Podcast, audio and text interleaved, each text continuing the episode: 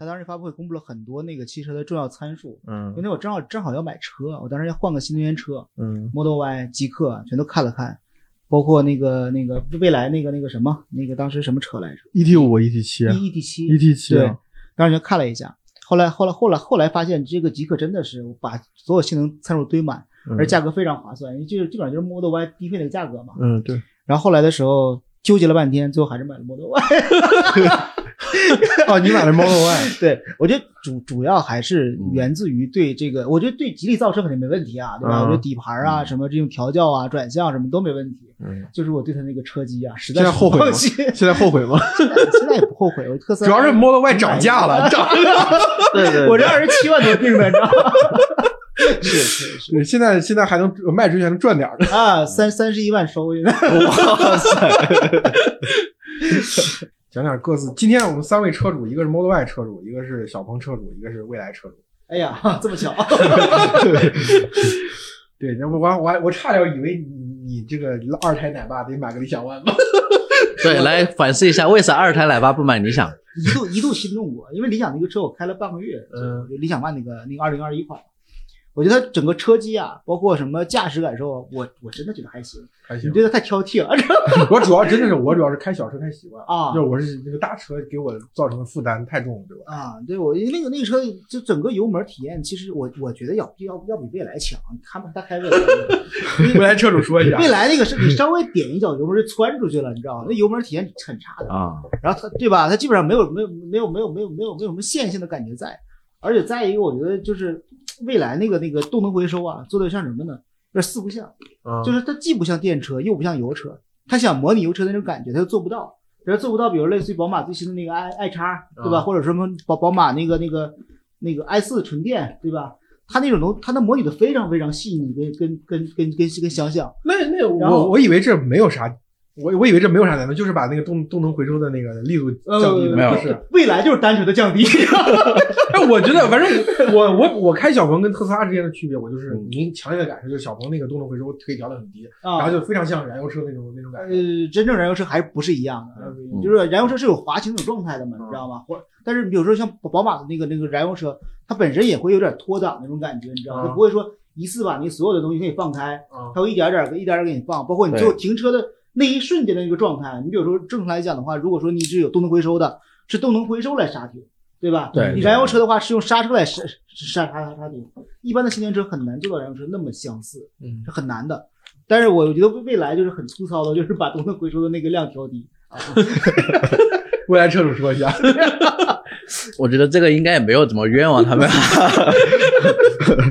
是这样子的，就我我其之前没有对比，我没有啥感觉，直到我去开了半个月特斯拉之后，我再回来开，我就发现确实这个动能回收，就这种平滑性，就特斯拉确实要强很多。嗯但特斯拉不好的就是整个的补能很痛苦，尤其是你要我要我开高速嘛，啊我相当于从一个市开到另外一个市里面去，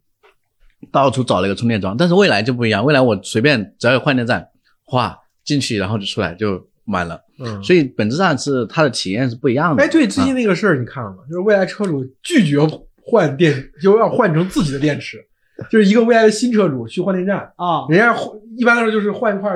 旧电池嘛，然后你就开走了。他说不行，他说我得换我的这块电池，你给充满了给我换。那你不要去换电站，你去超充站不好吗？这个是我今年听到他妈最大的一个杠精，我跟你讲，未来车主杠精很多呀，这个就很很奇怪的，你的需求是什么？到底 对吧？他觉得说就是我新买的电池不能换旧的。对对对，我这个电池是新的，不能要你们的旧电池对，他就这样的一个需求。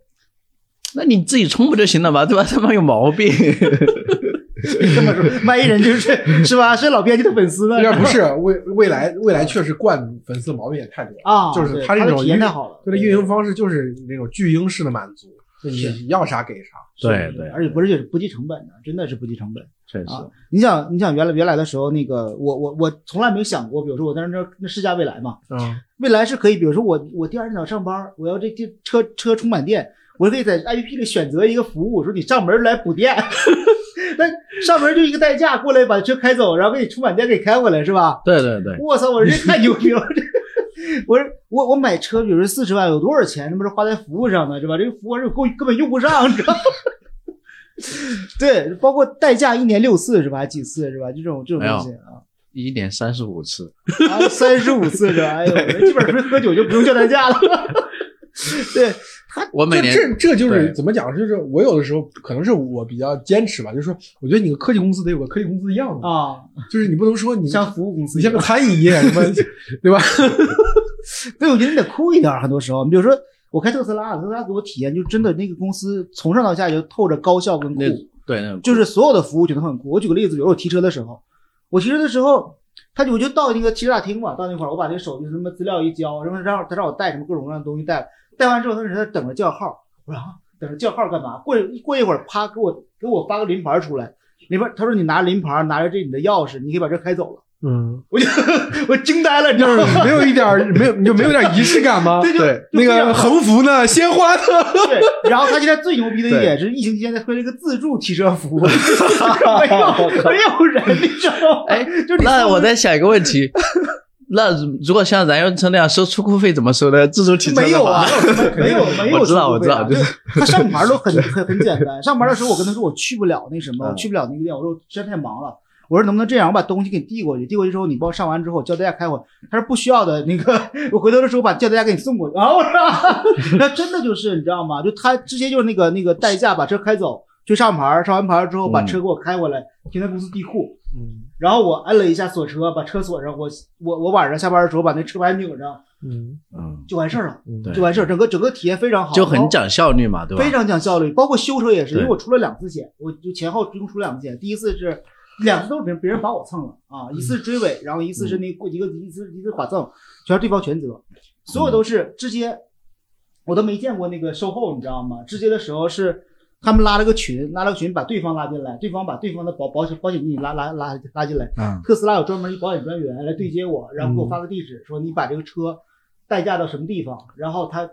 就是顺义那个板门中心嘛，嗯。修车修完车之后，然后于先生把车给接代驾给送过去了。嗯。期间我都没有任何参与，我也没有去店里去看，也没有干什么的，你知道，定损完全也不需要我，嗯。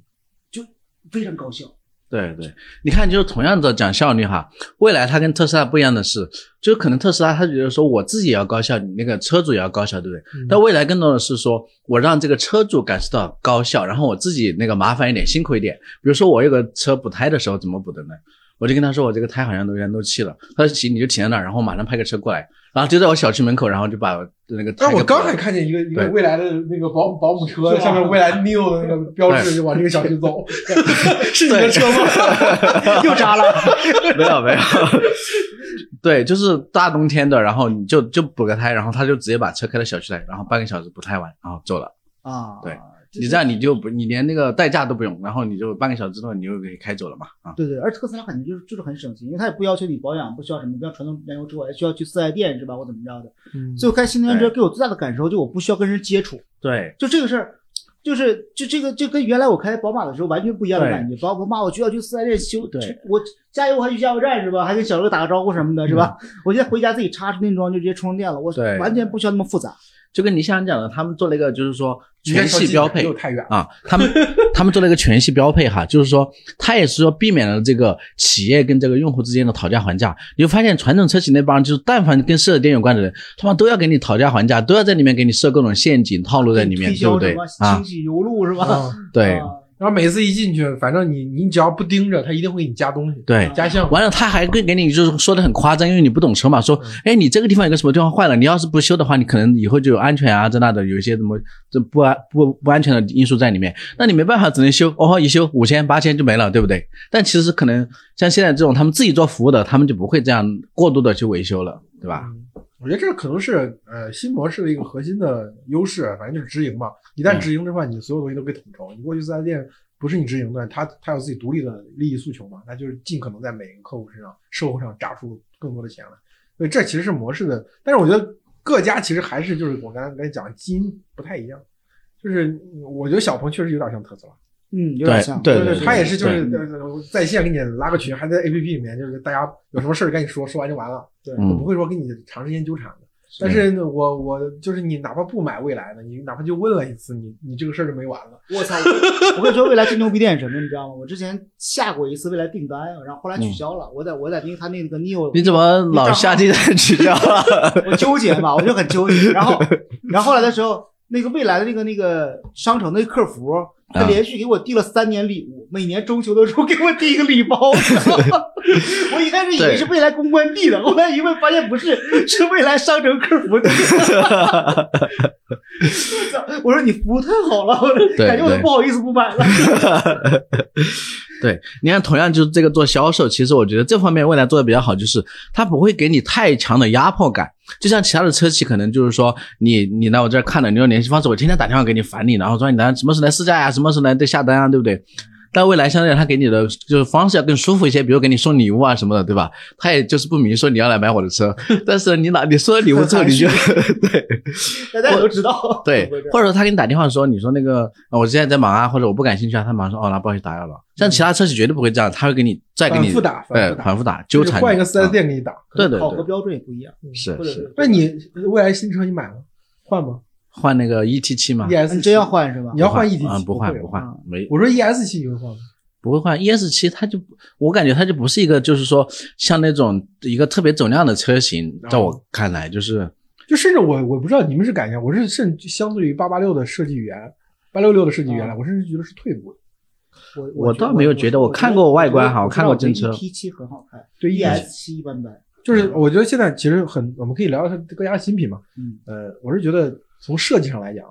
嗯，就是轿车拉长拉高做 S U V 这个事情。在传统车企那儿，其实很容易做，你把那格栅对给撑起来就好了。宝马是吗？对对，其实各家都是这样的。对对对，你你横着镀铬饰条，横着竖着，反正视觉上给你填填满。但是在新能源，它因为它没有这个进风的需求，所以导致这很难做。所以你会发现各家其实的新品，尤尤其是我说呃未来，未来 E T 七、E T 五，我觉得设计上都很棒。嗯，对。但是它一做 E S 七，你就感觉好像没有什么。对，这我这我觉得未来特斯拉也是一样，特斯拉你 Model Y 就是把 Model 三拉拉拉拉长，很明显。国外的所有车评人都那么说，确实也一样，很多配件都是通用的，座椅配件都通用的，很难想象，你知道吗？一个 SUV 座椅跟一个轿车座椅都通用的，太吓人了这个事儿。它只不过是垫高了吧底下，你知道，就是就就就是就是。但是特斯拉一干这事觉得很性感，中国厂商一干觉得很鸡贼，这是为什么呢？我我说实话，确实有很多人跟我说买特斯拉原因，觉得特斯拉外观很有科技感，对吧？就很炫，很有科技感。但很多传统的车企的车确实就没有什么科技，对对对，就是感觉不酷。从从从产品上，我其实觉得 ET 五、ET 七真的很棒，就是它的，而且它产品定位，就是它从 SUV 整个迁移到轿车市场，它互相不抢市场的啊。它对于对于对于这个产品线来说，我觉得很，而且而且它第一个月的数据出来就很好。对，四千那么大一个车，四千多。其实我我说实话，ET 七那个车啊，因为我我我我之前拿五系来对比 ET 七啊这两款车，因为 ET 七我开了大概两个两两两周左右，那个车我觉得在产品力上是不输宝宝马的，就是你在底盘也好，呃，这种车厢的质感也好，内饰也好，甚至于比如说可能就是这种就是油门体验什么稍微差点啊，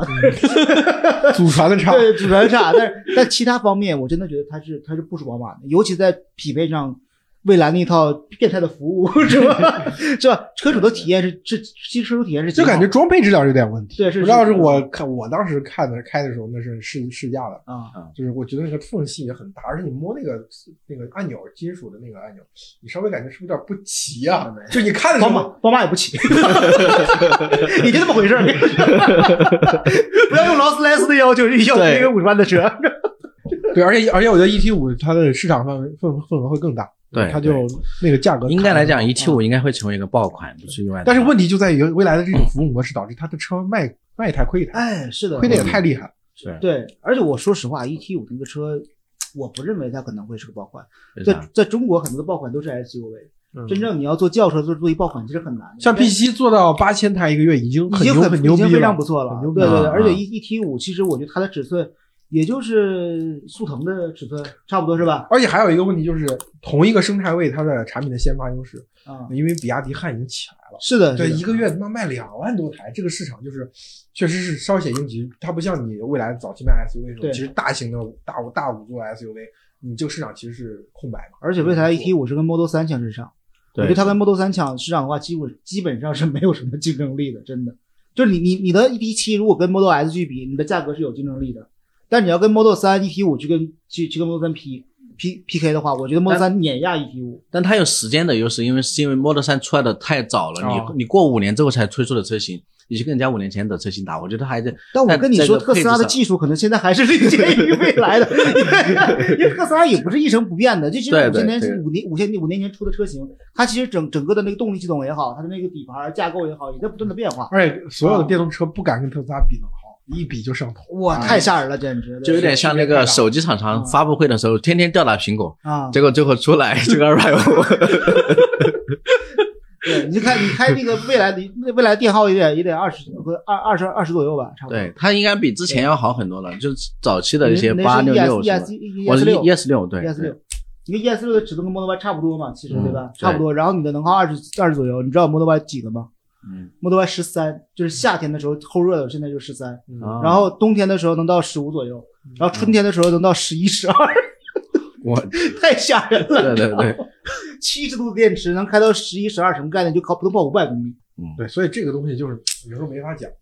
就是中国中国的企业还是要靠差异化的定位的。对，是，然后这个特斯拉跟苹果这样企业就是只给，就是别跟我说那么多屁话，对 对对，就是老子天下第一。来说说小鹏吧，我对小鹏还挺挺好奇的。你对小鹏怎么？你觉得觉得小鹏小鹏怎么样？我开小鹏就觉得是一个挺好的电动三系的感觉，就是操控什么的，呃，当然它跟三系不太一样，三系的呃感觉很硬嘛，就是但是你电动毕竟还是优势，就是你那个扭矩瞬间就上来了，对吧？所以整个车就是那种一碰就就往前窜的那种感觉，然后就是还有一些很多很多细小的东西，我觉得这个车还是挺挺挺耐开的，就你开着开着你会发现，哎，它这个悬挂那种感觉挺韧，对吧？你开着开着觉得，哎，它这个车机功能还挺多。嗯就是它给我带来的，呃，就像我过去开呃轿车主要是开燃油车嘛，所以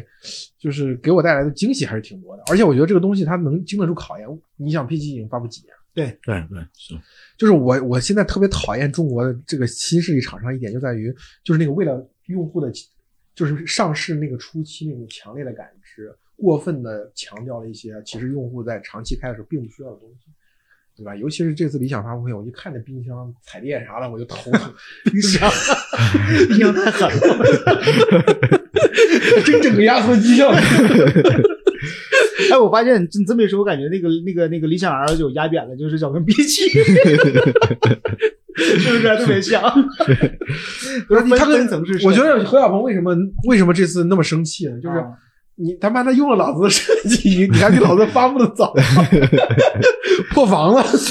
没有关系，小鹏先发布，但是没没卖，你知道吗？这其实就是确实在供应链上的投资投入跟效率，它体现出了一个是是差异。小鹏其实现在其实压力挺大的，他们就是虽然就是上下对 G 九的信心是很足的，因为确实我觉得 G 九从整个总线平台，呃，嗯超充的这个功率啊，包括整个设计上来说，其实是应我认为啊是大五座 SUV 里面完成度最高的。我觉得肯定比未来的那六六两啊两个六要完成度高的多。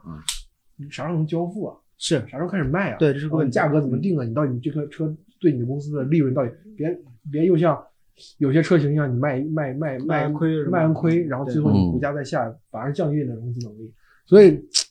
这东西不好说。P 七那个车就就不怎么赚钱，对吧？对 P 七我听交付的时候就听呃小鹏真跟我说，你这个定这个配置，我们大概赔五万。哎我操，天哪！嗯，你想它价格跟价格跟 Model 3差不多嘛，但是它配置什么的要比 Model 3更高更高高高那么多，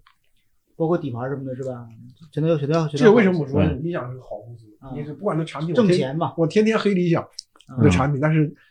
买股票的时候就买股票就无脑先一半的仓位给理想。对，嗯，尤但是经济环境不好的时候但是小鹏给我的感觉就是，还是他毕竟还是想革命的，啊，就是他的嗯。产品还是对比如说有一些未来感，是，包括他他对于未来的，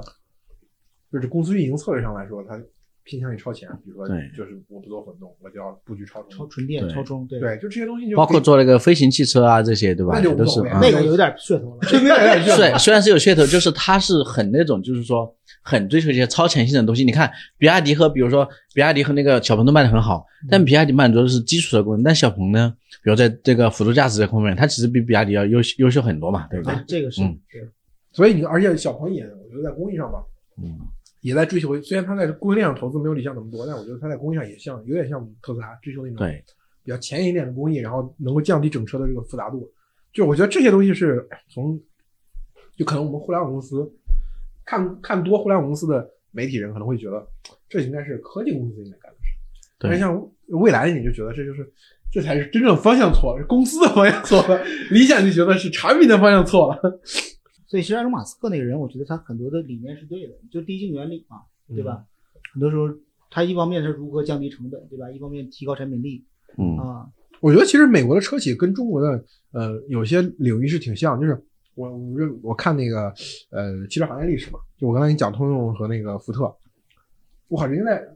一百年前就可以达到每年两百万台的出货量，大家想象一想，一百年前啊，嗯，一年生产两百万台汽车，就这个事情就是大规模生产的这种意识啊，我觉得是深入在美国很多企业的 DNA 当中。就是老子搞搞出来一个东西，就是用要用最快的方式在供应链上去推进，然后把这个事情的成本也好、效率也好都做到最好。只有这样做好之后，我可以我这一套产品可以用在全球市场，全球人用的一样的东西。但是我们的车车企就老喜欢学日本车企，搞一个微创新，我就定位于一个品牌、一个圈层，对吧？我就吃这一套，我的利润率比你搞得高一些。嗯那我也不管那些，就是你的东西我也可以用，我也可以学。是的，是的，而且我我我最最近我最近我有一位同事，你知道吗？是是个女孩儿，然后在我们公司负责 HR，她就想想换一个电车，她原来开了那个荣荣威的那个最早一代一代那个电车，然后她想换一个那个就换一个二十万左右的，当时喜欢 Model Y，我后来给推荐了那个 Smart，嗯因为我觉得吉利吉利那个平台应该不错，加奔平台不加奔驰的设计对吧？我那车应该非常适合女性车主，嗯他就订了一个那个那个车，最近在一直关注。后来近期就加入了一个那个 smart 车主群，他发现他们这车群里百分之七八十都是男性，然后群里讨论的全是哥他妈车的什么配置啊、动力啊、续航啊，他说他妈都接不上话。然后，然后我给他看了一下我的 Model Y 车主群，百分之七十都是小姐姐，在里面晒的都是什么贴膜啊、方呃，向盘的那个套啊，什么对各种各种内内内内内饰啊，最近最近在研究买买要要不要买哪个什么遮阳帘儿。我发现我操，我说这个东西真的真的不一样，你知道吧？那有点反差。你包括 Mini Cooper，我们通常认为是女性用车，对你发现活跃的 Mini Cooper 用户都是男的。啊我，在那个在在微博上，特别是愿意分享 Mini Cooper 的，我我觉得可能是因为女性她就没有什么分享，她觉得这种就是个工具，我买来开好看，就买包一样，我不会说包这个。是吧？这个这包还不一样耐不耐刮？是吧？我测试一下，没有，我觉得包女生还是很上心的。嗯哎，这个包我为什么要背这个？就跟男性为什好看嘛么为什么要买这个 logo 的车啊车牌品牌一样？对他们来说是其实呃跟女性的社会地位或者什么有对还还有一点绑定关系。但是我觉得车对他们来说可能就是有的时候就是你推荐的，啊或。男性推荐的，然后可能是男性买的，就是他会觉得这个事情跟自己的相关性不是那么强。但是我我觉得现在女性车主的自我意识也也在也在增加。那你就聊一聊那个欧拉那个芭蕾猫啊，我 怎么看？怎么评价？我操！那个反差有点太大了哈。对对对，那我是觉得，我有一种观点，就是其实刚才你说的，其实就是这个事儿，啊，就是你不能造一辆只为女性的车，是的，去割女性的韭菜。就是女性喜欢的车，她可能一开始她不不清楚，但是嗯她开着开着，她其实也知道什么好处。而且很，你说真的很奇怪，特斯拉女性车主比例非常高。，对，非常高。嗯你就大街上你就随便路上遇遇遇上特斯拉是吧？那个十辆里面有六辆都都全全是女性的，就跟苹果手机一样，你说我嗯我理工科男，最后看参数、比性能、看各种生态的体验，最后得出结论，苹果最好。对小姐姐们看一眼苹果最好，对不？这这其实是殊途同归嘛。对对啊，Model 4就特斯拉车也是这样对。本质上一样的。你看那个男性，大家看苹果的发布会，盯到凌晨一点钟开始，对吧？搞到三点钟，哇，这个好酷，什么我要买买买。小姐姐都不看了，然后第二天，啊，苹果昨天发信息啊，买买买，根本不看什么用的什么芯片，用的什么是呃是几亿的像素，对不最对？最最逗的一个事儿，你知道什么吗？原来的时候，那个我想把我那个车贴个膜，那特斯拉 Model Y 嘛，我给贴个膜，然后各种搜，各种都参数，什么汽车之家论坛啊，各种找，找不到。后来我一同事说，你上小红书看一看，这个太对，这个太对。然后我他妈一搜全是，你知道吗？对对这里对所有的用车养、车的知识，什么贴膜、啊、玻璃膜，全都有，你知道吗对，？小红书确实确实比较厉害。小红书真的是你什么车型，在上面嗯你会发现它的那个信息，因为我觉得可能是还有一个原因，就是因为呃，像汽车之家这种论坛吧，现在它过度商业化之后，它其实真的没有什么真实内容。是的，它它不像它不像这个小红书上真的很有很多原生的而且那些女孩拍的照片拍的特好看，那比我拍的好多了，因为因为你知道汽车之家那帮就是跟那个呃，就是那个虎扑一样的，是我纯男性的那种直男的一个网站，对吧？但小红书就是直女的网站，那种就是女女性占比非常高的一个网站，对吧？所以就是说，比如你要贴膜，你肯定是要去小红书这种地儿，但你要看参数，你就去汽车之家嘛，对吧？汽车之家现在也没什么参数了汽车之家现在唯一可用的产品就是产品库，啊对，你纯看产品，你你不能看它推送的什么就评测，你就不要看那个过真的商业化太过多。而且这次我觉得特别开心的一件事情就是，你看日系厂商，你比亚迪起来了，啊，其实日系厂商的那个那个数据掉的很快。嗯，呃，与此同时，汽车之家的收入也跌了一半。我去，我说这是联动的嘛？你们过去他跟那些厂商绑定太深了嘛？是的，再加上懂车帝的崛起也有关系。一车最近也很猛啊，对吧？一车做原创。对，原创做的也很好啊。嗯，其实我的刚接接着刚才那个女性的角度讲，就是我说，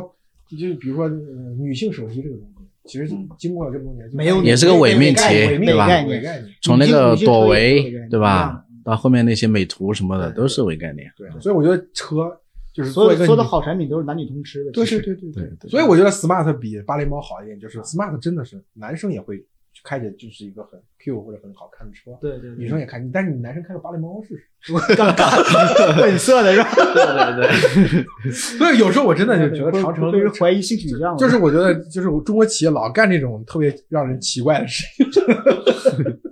而且长城你们发现就是说，长城、理想包括这个呃这个比亚迪这三家公司，他们本身的风格都很直男嘛。你一个直男风格的公司来做一个女性的车，本我觉得本身它就有点违和感的，对吧？所以你看理想做直男车就挺好的，对对对 定位奶爸是吧？对，很很少有女性买买买买理想 ONE 吧？应该哦，对，就是我看一个，就 CCT 那个原来原来的一个就是京东的副总裁，呃，叫什么来着？他他就采访那个王富英嘛，就是啊长城那，个长城那个我说我全程看下来之后就没有一点 challenge 的问题，啊就是全是单向灌输，就是其中里面还有一些话，就是说你知道什么是整车吗？你知道什么是皮卡吗？就是这种特别基础的问题。就嗯我说我要是个男男男性男男媒体人啊，你没问到这个问题，你会觉得被侮辱。对对你怎么问我这种问题？我肯定要反击你啊！啊对但是我就发现女性好像就没有那种感觉。对，就我说，我说，我说不知道是不是到底是因为媒体人现在怂了，还是说这个女性对车就没有那种感情？然后后来我还仔细想想，我觉得，比如车评人，你看女性评车，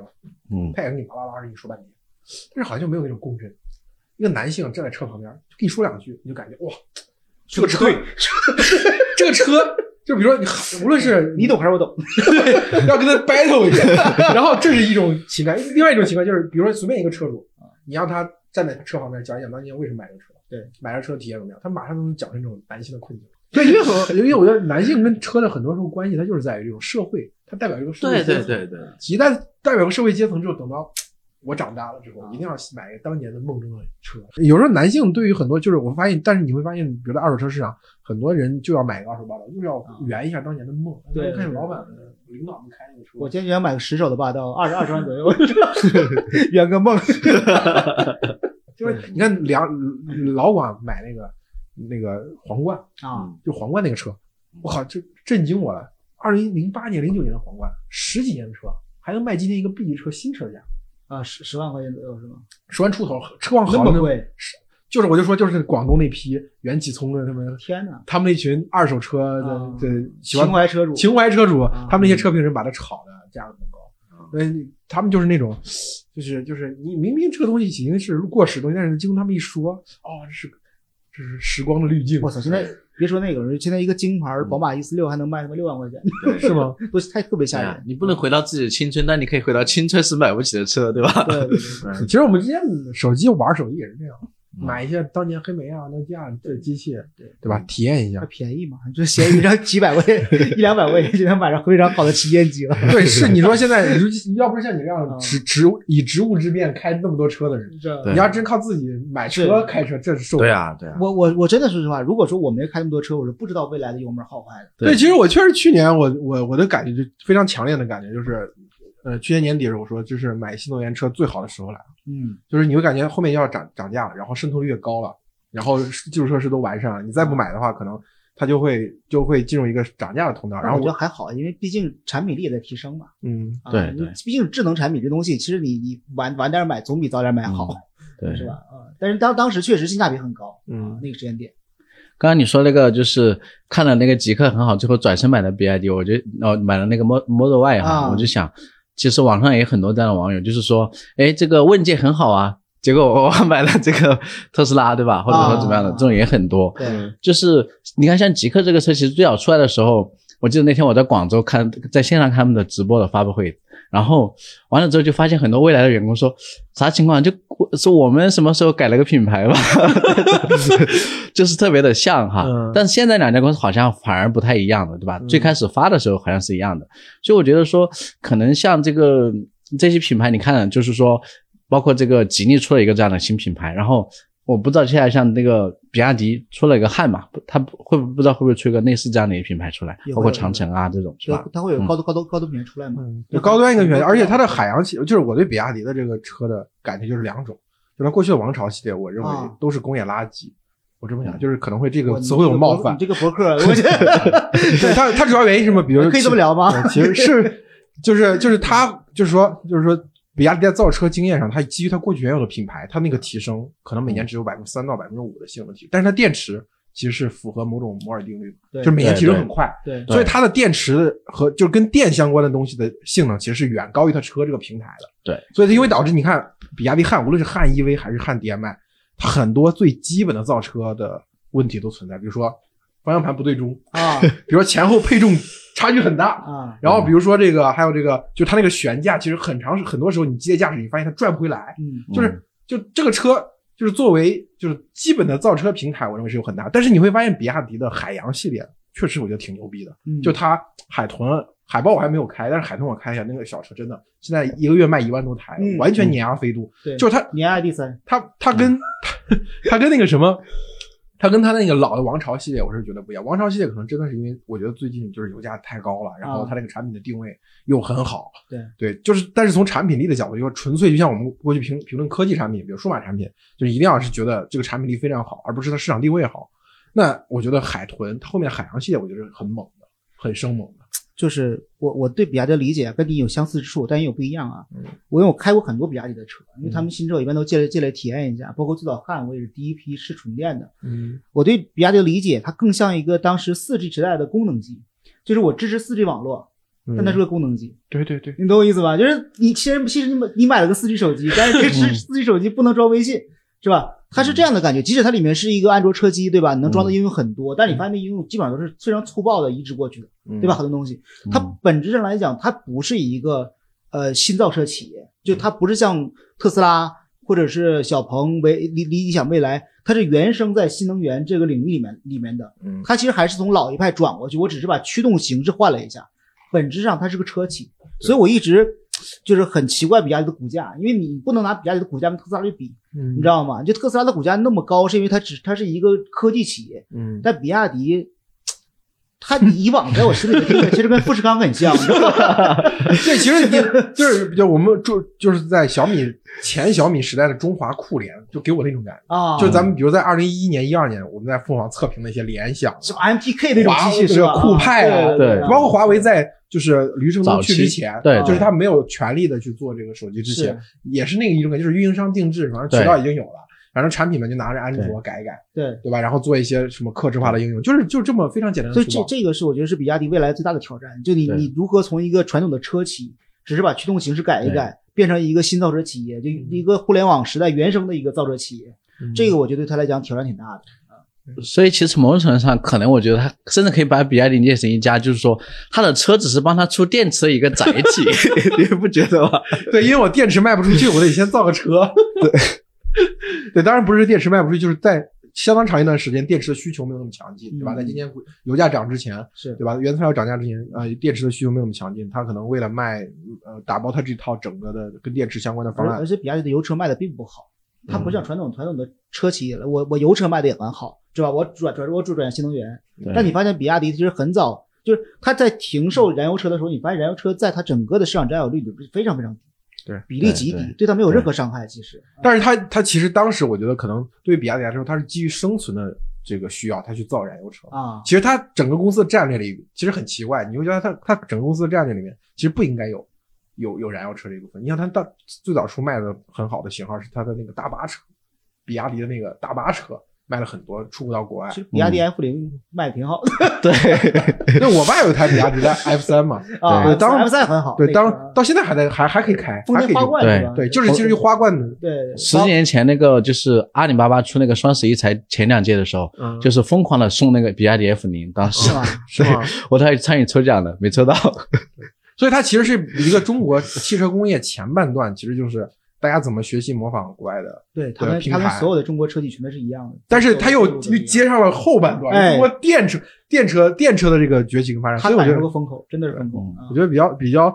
就是这家企业从整体上来说还是比较值得尊敬。当然，但是它的产品，我就觉得就是就就我之前讲理想时候我还说一句，就是说，呃，产品可能是一方面，公司是另外一方面，它可能未必是一个我喜欢的产品，但是它从公司层层面来说是个好公司。我觉得比亚迪现在来说有点这种感觉在了，而且比亚迪就是我们刚才说它能不能变成科技企业，我觉得这个很难，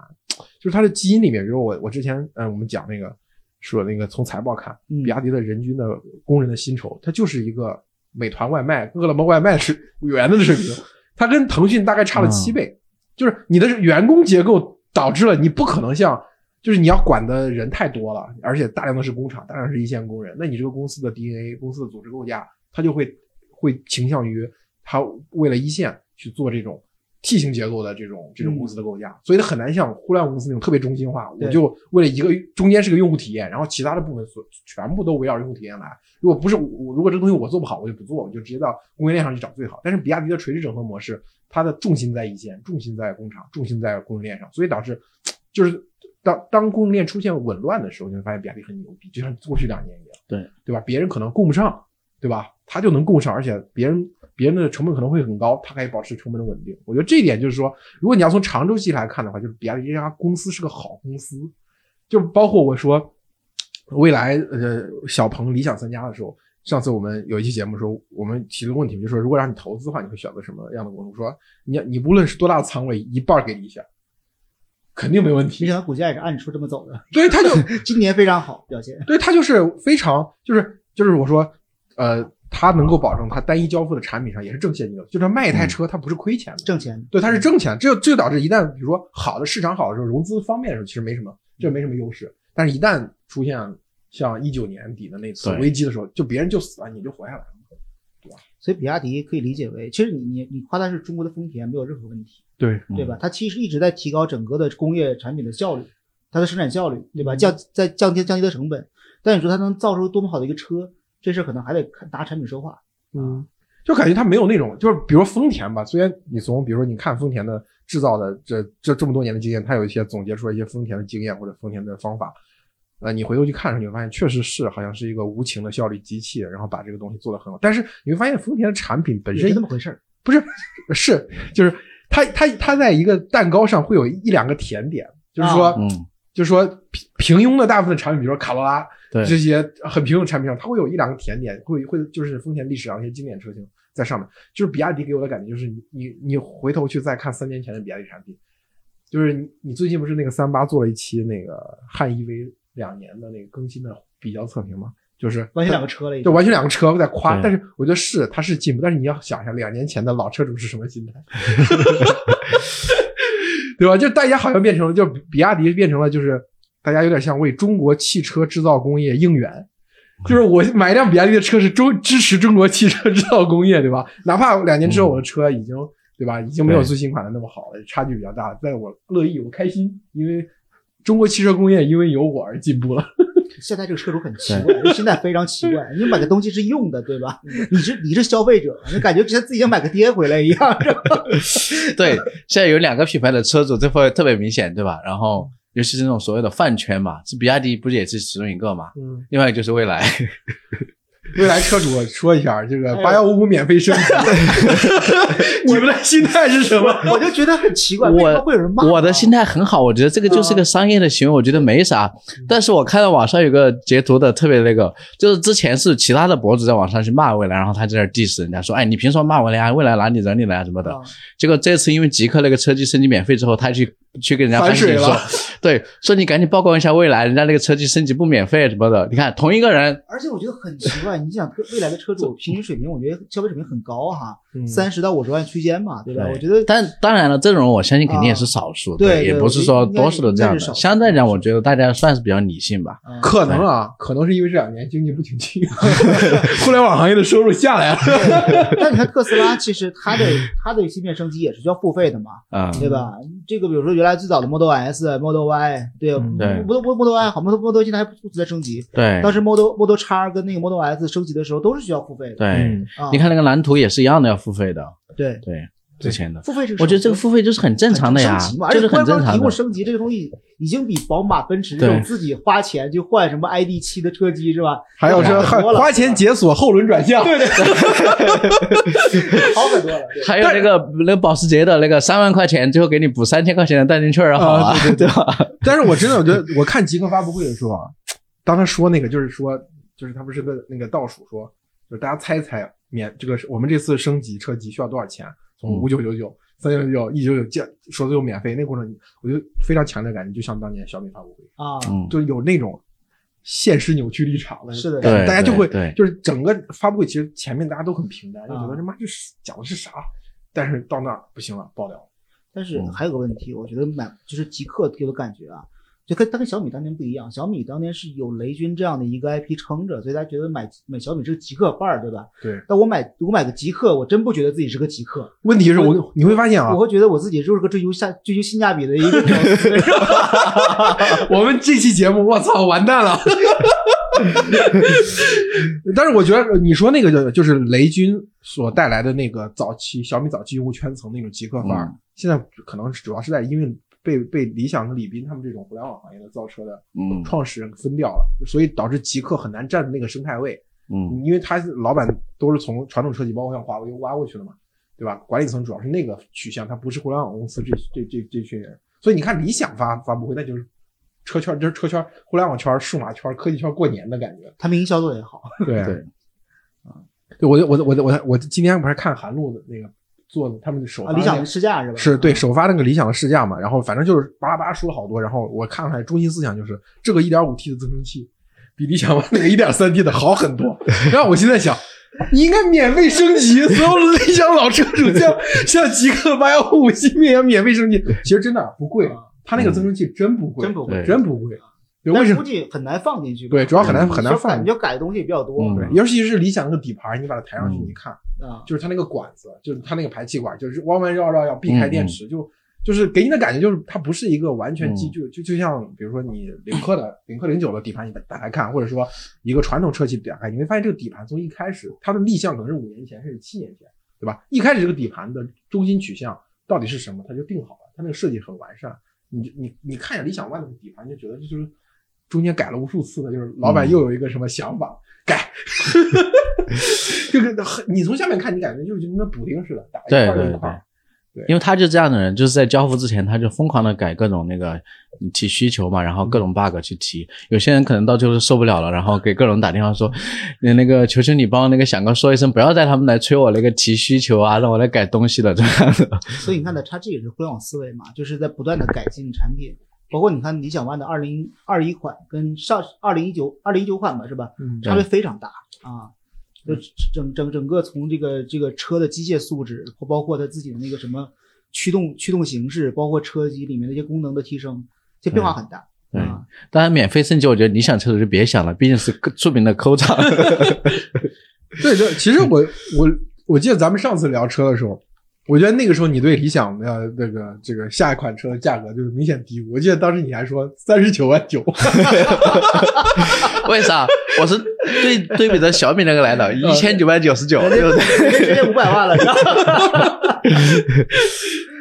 对，但是因为我我的我的想法一直是，就是理理想他们做下一款车，就是它就属于一款车要把一个市场吃掉吃掉的嘛，就这种这种思路，所以说它其实很难像呃嗯呃像手机厂商现在一样把那个产品线挨挨得那么密。但你上次说的特别对，你上次说那个观点就是说，其实理想 L 九在吃理想 ONE 的车主，对吧？这个吃一部分这个观点，你看现在也是，我身边好多订 L 九的车主全都是理想 ONE 的车主嗯，啊，这有这有这就很尴尬，因为你发现你理想 ONE 的用户少了。对对吧？你你变变成变成理想 L 九了，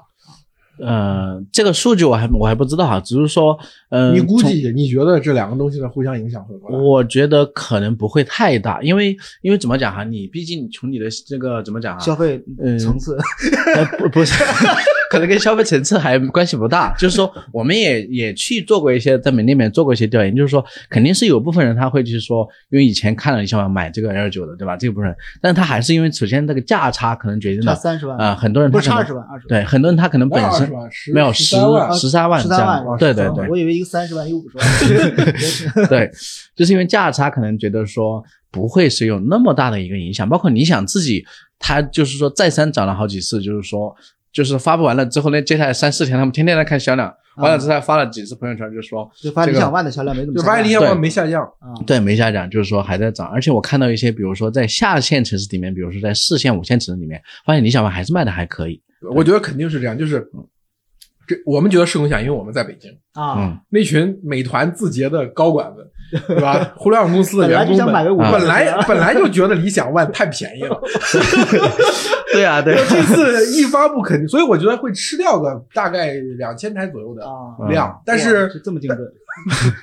因为因为因为就是就怎么讲，就是你看理想的那个城市数据，啊。因为你看城市数据，在几个一线城市，对。对一个一线城市可能，比如我们假设会有一半的，甚至最多的嗯。有六三分之二用户可能会因为，其其实你说四十五、四十五、四十六万，对，三十四万之间，嗯。这十二万的差距，对，你要放到放到北上广没多大差距的。而且你一旦你大家买都不是全款买，然后你再划到分期里面，对对，首付其实就差几万块钱，是每个月就差几百块钱，那其实我觉得对于他们来说，肯定该能上的都上。对对，我有但所以。在北京其实停车还挺麻烦的，那么大的车，我真的不行，就是最近发现微我在微博上就频繁就很多人说你你你是不是特别讨厌理想，就是就是老黑理想。就是我真的觉得，我就开了一段时间大车，啊，包括理想 ONE 也开，L 九还没试驾，我真的觉得太他妈累了。是我特别喜我特别希望理想出一个四米七的车，类似于 Model Y 那么大小的，你知道，特别好，明年就出来了，停停也好停，开也好开，是吧？对啊，还省电，不是还还省油。你说你你就是你是二胎奶爸对吧？我是二胎呀，你说 Model Y 够不够用？这绝对够用了，那不就完了？我也很奇怪，我就一直不理解，很多人非说就是说，呃，你是二胎奶爸，所以你必须得买个三排六座车。我觉得这是 bullshit 呀。完全不是，完全就只就只要别说两个小孩年龄差距非常小，就跟就跟双胞胎一样，就是几年制出生的，要两个儿童座椅正好放到后面没有位置了。对只要不是这种情况，大部分的人其实不管一胎还是二胎，我觉得 Model Y 那种五座完全够用了。对而且我觉得从 SUV 的角度来考虑，我一直觉得就中国人从情感上不太接受大五座。就你看中国这么多年卖的最好的大五座 SUV 可能就是本田的冠道，对就是它其实销量也也也也很一般，就是因为大家觉得我价格上到三十万了，对吧？为什么买我一买个大车，我为什么不买个三排七座？万一可以你显示我很顾家呀？对，就我觉得这是一个真的，我特别讨厌理想的一点就在这儿。我觉得这是一个就是营销骗局，就跟小红书上的很多对女性针对女性的营销骗局，就是你买了这个东西你就怎么怎么样，就给你就打上什么标签了，你的生活就发生变化。嗯其实我真的觉得四米四米九真的是一个车能够保持操控，就是四米九的车长，两米九的轴距，这是一个车能保持好的操控的极限了。不要再长了，再长既难开又难停，你开的时候真的很累。我觉得奶爸也是人呐，就你开个五米二的车，天天在这开着，就是而且我说全尺寸 SUV 过去，比如我们真的说揽胜叉七 GLS，人家定位的价格是一百万以上，这就导致买这个车的人他家是有司机的，对不对？对那你今天你把这个价格拉到五十万，这我很敬佩你。但是你的主力用户其实是没有司机的，还是要自己开的。所以我就觉得这是一个针对男性的营销骗局，会导致，尤其是你看我身边，就是我们认识的互联网行业的对我们我们身边的好多互联网行业的从呃呃就是早期获得了一些财富自由啊，或者说工资比较高的一些认识的朋友，他们买理想 ONE 或者买理想 L 九，我是我说很正常，因为家里也不是一辆车。是你说王慧文天天在那儿吹理理想 L 九有多好，那他家里就理想理想 L 九吗？不可能吧，对吧？他想自己出来开出来的话，他就自己可以开辆车。我认识的好多人，就是家里有 Model 三，是有甚至有 Model Y，甚至还有的原来的宝马五系、三系，然后买辆理想 ONE，就是全全家一起出游，其乐融融。但是大部分的消费者用户现在其实是把所有的呃购车资金都用来买一辆车，对吧？普通用户其实是这样，那你把所有的资金用来买一辆理想 ONE，我觉得对于一个男性来说是一种悲剧，就因为你再也不可能就比如你想路边想去哪儿吃什么，就就就就把车停到那儿，对吧？尤其是你比如说在北京，我因为是北京，大家都住的比较像大大郊区嘛，然后呃停车位什么还好一些。我觉得可能在一些省会城市或者老城区跟新城区，就是没有分那么开的地方，其实真的非常开个大车非常难。我不要说五米二的车，就是我前一段时间一直在开一辆普拉多，哇、我的妈呀！我天天就是觉得我上班之后我已经没有力量力气在工作了，因为你那个你开的时候不觉得，你开完之后你那个疲劳感其实是你开 Model 三或者 Model Y 的十倍，我感觉。开大车，其实你在一直跟那车较劲，对其实其实很累的。我我真的开过几个大车，我发现最好开的还是叉五跟叉七，其他车大车全都不行嗯，啊，真的而且叉五也过去好开，也很大程度因为它在轴距上拒绝加长。是的，是的，是的没错啊。现现在现在是拒，哎，现在加加长了，现在加长了长了，以前是不加长。对对对，所以你觉得像理想这样的定位是有问题的，是吗？没有问题，他所谓的哎有问题绝对没有问题，没有问题，我绝对没有问题。我跟你说，理理想理想是非非常非常他懂消费者的，对他一他一定经过大量的调研，他就知道大车好卖，对这大这么大的车卖五十万，这么多配置，这么多什么什么大屏什么的，就会有很多人买。啊，因为你刚刚说的这个所谓的什么营销骗局，那个什么就是三排那个六座嘛，对吧？嗯，事实上，我相信他们就他们当时也就说的非常明确的一个，就可能的定位是所谓的叫做二胎。还是什么三世同堂嘛？他想到说老人这种家庭对，明白啊？那这样的家庭，可能我相信他们肯定做了很深入的调研，大概有多少人，占比是怎么样的，对不对？那可能理想理想有目标啊，是吧？要嗯月月销一万台嘛。我跟你说，这个怎么讲呢？就是说，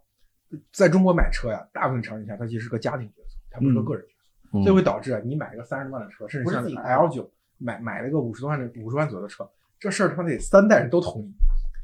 所以你如果他如果他他是一个哦，甚至于父母花钱，对，甚至于父母花钱是，所以所以它导致你这种车特别容易通过决策，就是你说我买一辆 Model Y，可能丈母娘不同意，对对对。就是你买这种所有人都照顾到的车，牺牲你自己，它其实是在家庭当中是比较容易获得通过的。对，所以我觉得这个从定位上来说，理想绝对没有问题。我现在纯粹是从商业角度商业角度来讲的话，其实非常成功的嗯这个这个这个决策。但是对于驾驶者来讲，我觉得这你没有必要。你知道，很多时候没有那个必没有必要。你说那个副驾那个屏跟后座那个屏，对对于我自己天天自己开车上下班的人有什么用吗？什么用都没有。而且你真的孩子坐在那儿，你让他看这个屏幕啊，我觉得也不是那么好，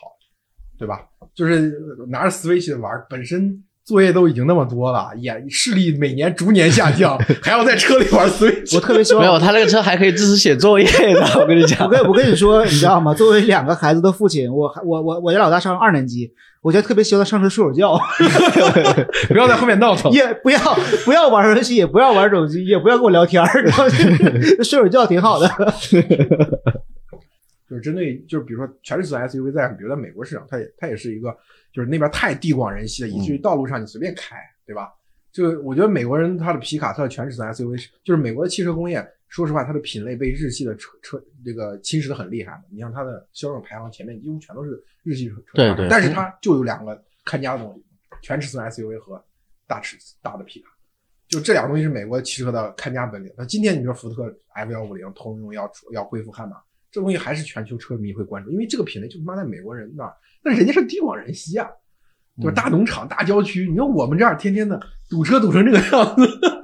但是还有一点在于说，理想那车它就是纯纯电嘛，纯电续航大概两百公里左右，嗯其实其实很好。就如果说你家里有充电桩的话，你买个那个车通勤嗯也不是很经常。还有一个就是只要你会发现买理想的车的人，他们往往不是第一台车就买理想，他们是有别的车，所以说他这个他是本本质上他相当于本身是买了个备胎，可能只说最后备胎转正了，然后他更多的是开理想，然后把油车放在家里面的。对这个我们我们我们最近还做视频的时候还说了嘛，说你看韩露天天吹理想，他自己 RS 六天天出镜啊，天天倒倒这个嘴挂着揽玉揽胜，你看他啥时候秀他的理想的车？就是拍片子的时候，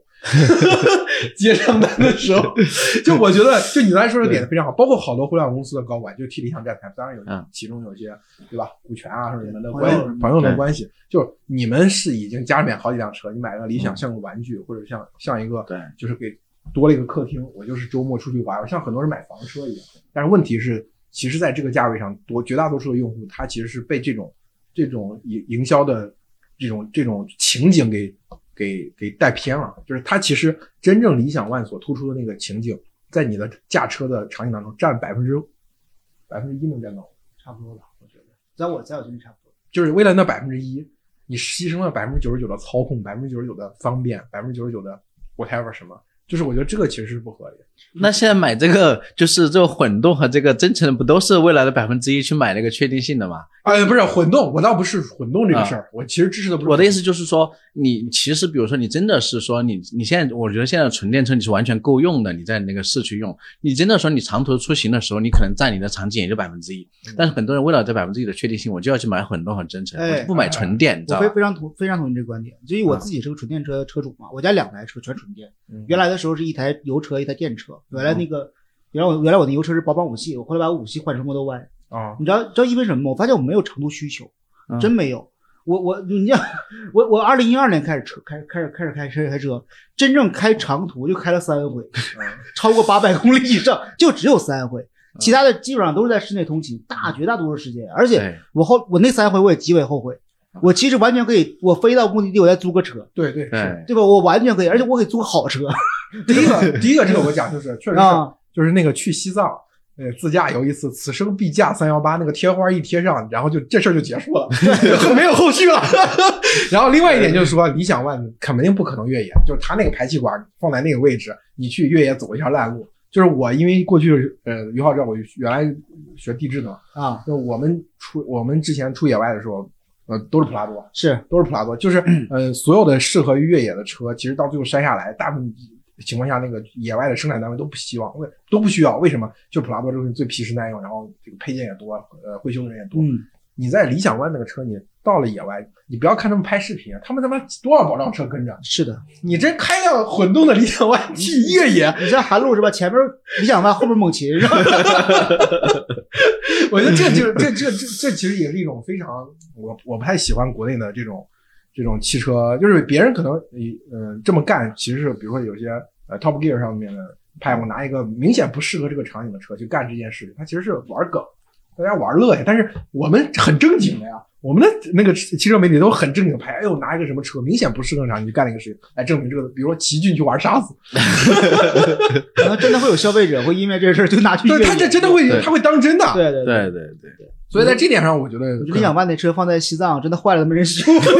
只能把车拉回来。不只是理想是这样的问题，是我们的汽车工业由于是追赶嘛，所以你就必须把上一级的很多的配置压到下一级的车上。其实并不需要，但是你为了说服消费者，就是那种就是之前华为的谁说的感知不强啊，对你一定要让他感知强烈，就感知到我靠这个东西我原来根本买不了，现在哎我就伸一伸就手就能够着了。这些包括像 L 九在宣传当中的什么劳斯莱斯同款的空悬啊，巴拉巴拉说了一大堆，其实我我这边特别有个问题啊，特别想问，就是你们觉得增程式真的是现在最好的过过渡方案吗？你觉得？没有啊，也有混动啊。你看比亚迪的那些卖的多好，对不对？而且而且相对来讲，它的技术可能相对要复复杂一些嘛，比亚迪的技术什么的。我其实一直想问，我说增程式大家都觉得哎现在比如说那个现在来看啊，比如理想 ONE 那套东西，理想 ONE 的比如说这什么一个四缸的一个发电机，加上加上一套电解局系统，包括那个那个问界 M 7的上上上上面那一套是吧？嗯，能感觉哎续航两百，纯电续航两百多公里，加上油的话一千多公里续航，我感觉看着很好啊，那为什么之前就没人用呢？我觉得可能还是从工业的角度来讲，就觉得这个东西不代表未来了。大家可能会考虑一个，就因为过去汽车工业是一个平台是要用十年甚至二十年，对，比如丰田一个平台真的可以用二十年，那你你弄一个增程式平台，可能三年五年之后不用了，那大家可能觉得主要因为之前那个像那个丰田还有其他一些车企，他们可能也都是做过这种增程的东西，没有像宝马 i 三就。有一款增增增程增程款嘛，对吧？那款车现在没有在一些二级市场，那就销量也也还不错。就其他的车企，它二手的它也做增程，但做了之后它没有卖的很好，就是他们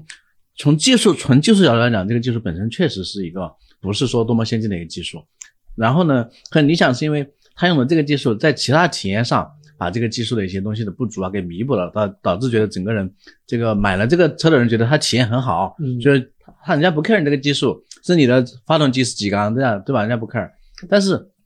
像那个魏牌的 CEO 前不久不是怼那个余承东吗？你稍微对吧稍近点，大家其实也都知道这个技术它不是多么先进的技术，但是呢，你能把它用好了之后，消费者他也是买的，买单的。嗯中国的消费者其实很奇怪，就是我觉得他们也没有那么 care 技术不技术的。比如说，对很很很多呃车厂在为了环保，在在啊，就是新本世纪初就开始投入三缸，嗯，呃，先用在呃小车上，后面用那稍微大一点车上。卖的还行，大家都知道嗯，大家都知道，这玩意儿他妈的，人家用了非常多的研发经经费，非常多的技术，比四缸的技术要先进，但是不认，就是四缸，我就要四缸，就是你的新技术，不要跟我说它是三缸，我不要。就是这这个，就是我觉得我们其实对于技术，我们我们市场对于技术没有那么重要，就是反而像长城那个王凤英说那个什么大嘛，就是反正得大，就是对大就好卖，就让大家能感受到。明显的差异，那种在体感层面能感受到差异的东西，可能大家就认可。对因为，我其实一直有观点，因为我觉得中国的中国人对自己的使用使用场景没有没有没有很明确的需求。嗯就中国人在买车的时候啊，因为中国我觉得还是有一个新兴的消汽车消费国家，很多人刚刚刚刚考了驾照就就就就去买车，他其实没有想过自己的真正的车的用途是什么。对比如你是城市代步，你是长途穿越，对吧？你就是给接送接送孩子，嗯对吧？他他其实每个使用场景的时候，你的需求全都是不一样的。对，对你在我看来，我觉得理想就是非常聪明的人，他真的是抓住了中国人，尤其一线城市的人的这个用车的痛点，嗯对吧？我需要有一个很大的车，这是第一点，对吧？嗯第二点，我需要这个车足够省油，甚至于它可能只用电就可以了，嗯对吧？然后第四、第三点，它可能还能满足一些我的长途的这种驾驶的需求嗯啊，甚至于他开始开始这个揣摩中年男人的心态，在车里玩 Switch，对吧？就是这种东西，他是这我觉得他是非常非常聪明的一个人，他会把这东西摸得非常透啊而且他要让这个消费者能感知到明显的变化。啊，所以你看，这次上的是什么彩电、冰箱、大沙发，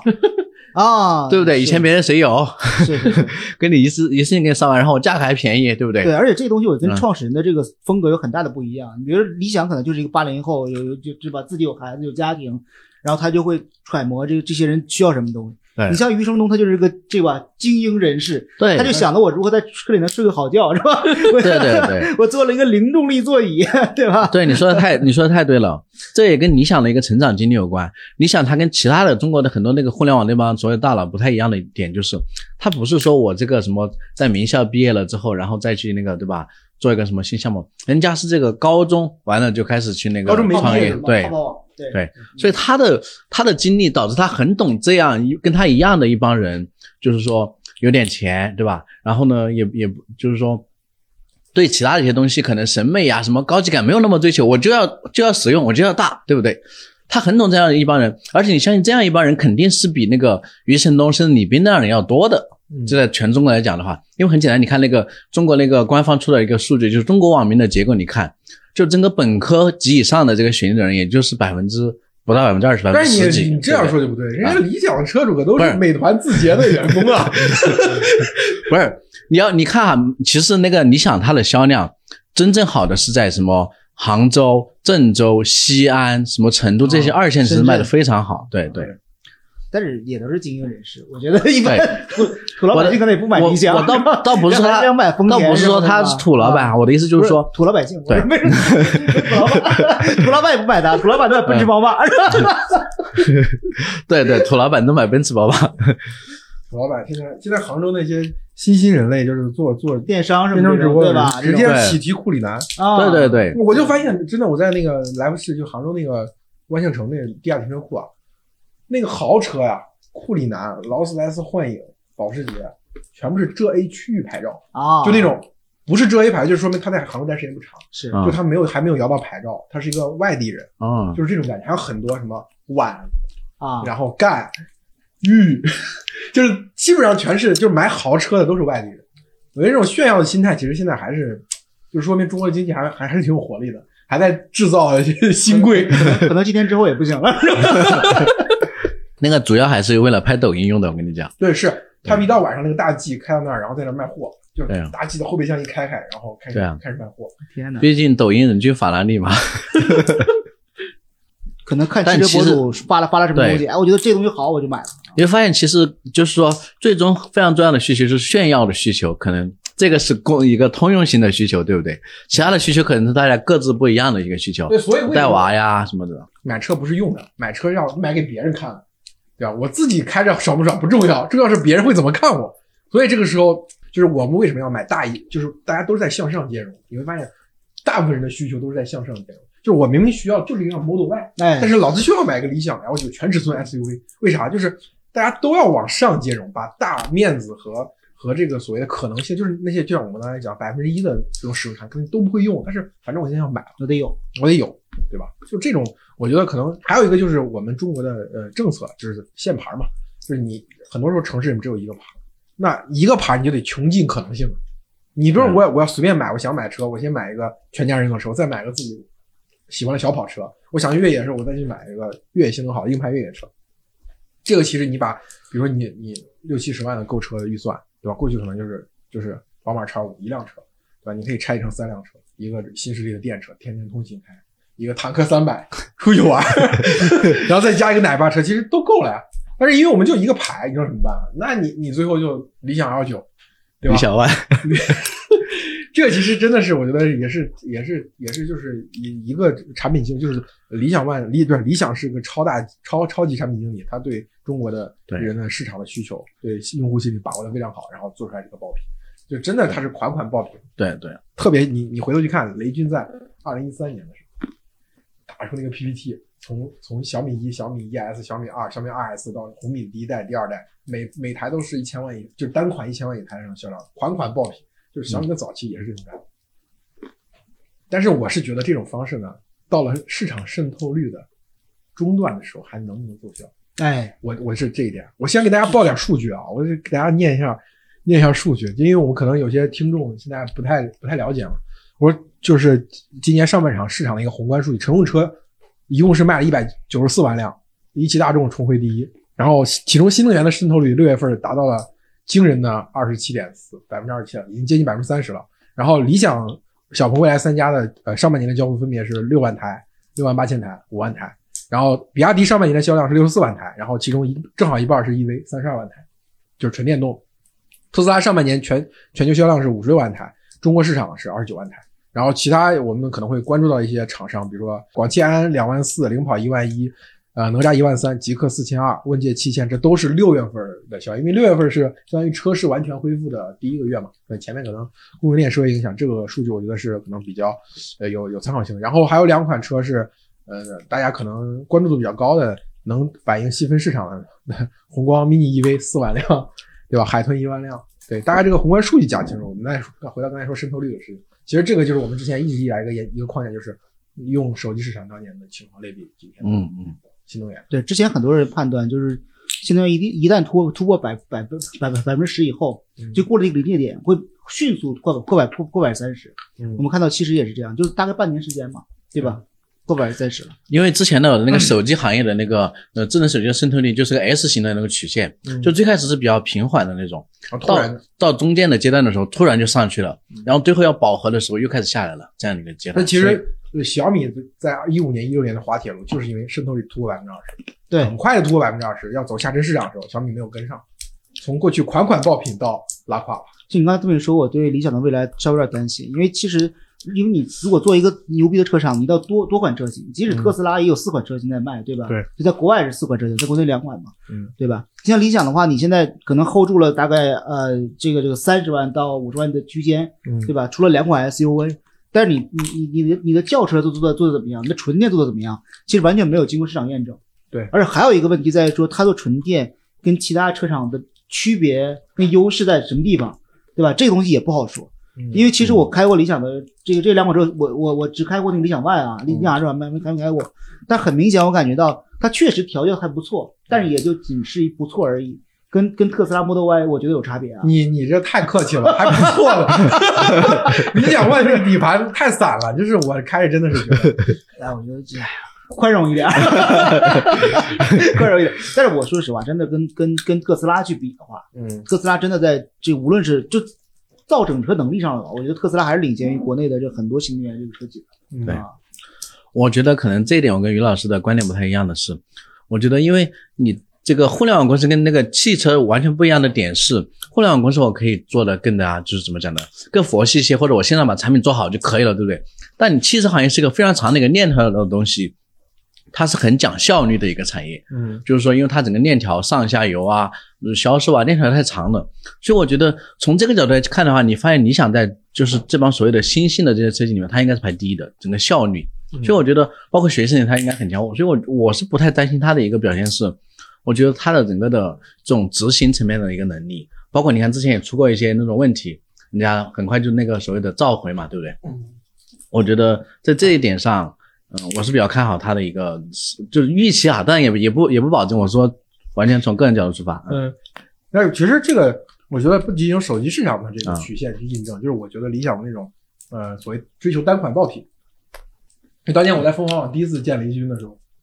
就是雷军问那个问题，就是说为什么除了苹果之外，没有其他家的厂商敢只一年只做一款手机？就他就他就就是他问这个问题，其实代表了对，所以就是他他问这个问题，肯定是他想明白了，小米就是要做单款爆品，最好一年推出一款。但你会发现，等渗透率一上去，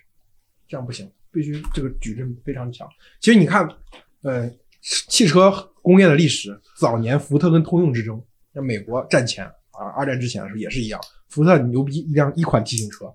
通吃，然后通用就是拉群架，除了福特之外，几乎所有的其他的美国厂商，当时的凯拉克、别克、雪佛兰，还有它一个叫什么奥尔斯，反正就是品牌很多，十几个品牌陆续大家攒在一起，就是每个品牌的定位有的比福特还高，有的甚至比福特还低，有的是豪华品牌，有的是平价品牌，它全部攒到一起之后，在大概二十年代中期开始就超过了福特，超越了福特，就是这这可能算是美国汽车工业的第一次这种大的巨头过招，所以我觉得在渗透率百分之二十之前，就是小米那套早年那套打法最管用，对吧？第一个是老板亲力亲为管产品，第二个就是拳头集中，所有软软件优化能力、工程师的能力全部压在一款产品上。我一款产品突破了突破，我就相当于在你的你那些其他成熟厂商的漫长的产品线中撕开一条口子，对吧？就其实而且还在中国今今天还有一个非常重要一点就是。国外的 BBA 为首，包括大众这些公司，已经把产业链非常完整的转到了中国。就你去定那些空悬啊，那些东西都是很多的厂商都是，呃，美国的车企不是，就是欧洲的车企，为了降低自己的供应链成本，对吧？在中国找了一个供应链替代商。包括这两天高和那个事件，我们看到音响都已经在国内做了，理想在做这样的事情。所以现在智能、智能汽车其实骑向手机，它没有比手机更复杂。对我觉得手机已经相当复杂了，对吧？现在汽车其实基本上就是往往往那个手机的趋势趋势走。但它的制造可能要复杂很多，因为它的物料的那个可就是比较多嘛。但对，实际上你会发现还有，但其实还好，你你只是需要一个富士康而已。而且很很搞笑一点，就是很多人说嘛，一个手机这么小，五千八千，现在旗舰手机都这个价了，对吧？一个车那么大，才卖二十万、三十万，这是主流的现在电动车。所以觉得就是你要你要从这个呃工艺的复杂程度上来讲，其实车的很多的工艺复杂程度是不如手机。当然当然手机里面的摄像头、屏幕也有非常多那种极端复杂的工艺。拿芯片举例子，对吧？你在车机上用二十八纳米很正常，对对对吧？你在手机上用二十八纳米，手机就不要买了。这就是为啥华为7纳米5纳米华为可以造车，但做不出五 G 手机的原因。哎，是的，是的，而且华为造车还有很牛逼的一点，我我我可以说说说渠道的事儿嘛，对吧？嗯我觉得渠道也是这个新能源跟这个传统的车企很大不一样的地方，对吧？，对，传统车企大多数在四 S 店卖嘛，对吧？你看新能源车企基本上都在商各大商超就开开个自己的这个品牌店。嗯，我我我我这这次那个，因为华为发那个问界 M 七嘛，是因为成功叫了几个原来可能接触比较多的记者、记者朋友或者媒体媒体朋友，一起开了个座谈会，然后我也我也我也我也在那会上跟他跟他简简单聊了聊，特别坦诚老老老老于老于上来就说说我华为为什么要做车，你知道因为什么吗？因为什么？你你们先先先说说，因为美国不让我们造手机。你再是没事你说说你说说啊，所以我就我觉得核心原因是你这个，就是嗯但是它直接原因是什么呢？直接原因是下面渠道商没有东西可卖了。嗯，渠道商如果不挣钱，对他来讲压力非常大。他建了花那么多钱建了那么牛逼的渠道，对吧？你像一千个商家呀，然后都在华为的背后帮他去卖他的货啊。但如果没有手机，是在卖什么？对，没没东西可卖呀哎，我觉得所以王盘之前你那篇稿子其实就写了这个事儿。啊。嗯嗯，所以所以所以说他就是一定要做车，把车做出来之后，提高商家的这个利润率，商家才能活下去。当他二零二三年他能够产五 G 手机的时候，他能迅速的再利用这个渠道，再把这个货铺上，嗯，对吧？要不然就完蛋了，对吧？要不然完蛋了。嗯所以说，真的华为非常清楚自己造车的目的到底是什么，所以说他，当然他肯定也想造车，所以他当时为什么就是那一次我们聊他流出那个视频嘛，嗯，说说去年就要干三十万辆，啊，对就那个视频，当时就我觉得就是为了稳定渠道的渠道对对对对要不渠道跑了散了怎么办？今天小米渠道多难啊，对吧？嗯小米贴钱在稳渠道，就是吧？就现在这个事儿嗯，特别难，就就因为小米没有东西可卖，人手机卖不出去，这个只能靠智能家居是吧？这些东西，哎呀，对对对非常难。所以本质上你这个车还没有出来，或者说你的车现在不好卖的时候，又只能靠画饼把这帮人稳住嘛，对吧？嗯。说哎，你们以前跟着我华为干了十年或者多少年，你们赚那么多钱，接下来我们华为只会更好，你们再熬个两年就可以了。而。现在看也是的，问界 M7 的预订量是吧非常高，问界 M5 现在已经它订单量这一位已经超过一万台了，大订，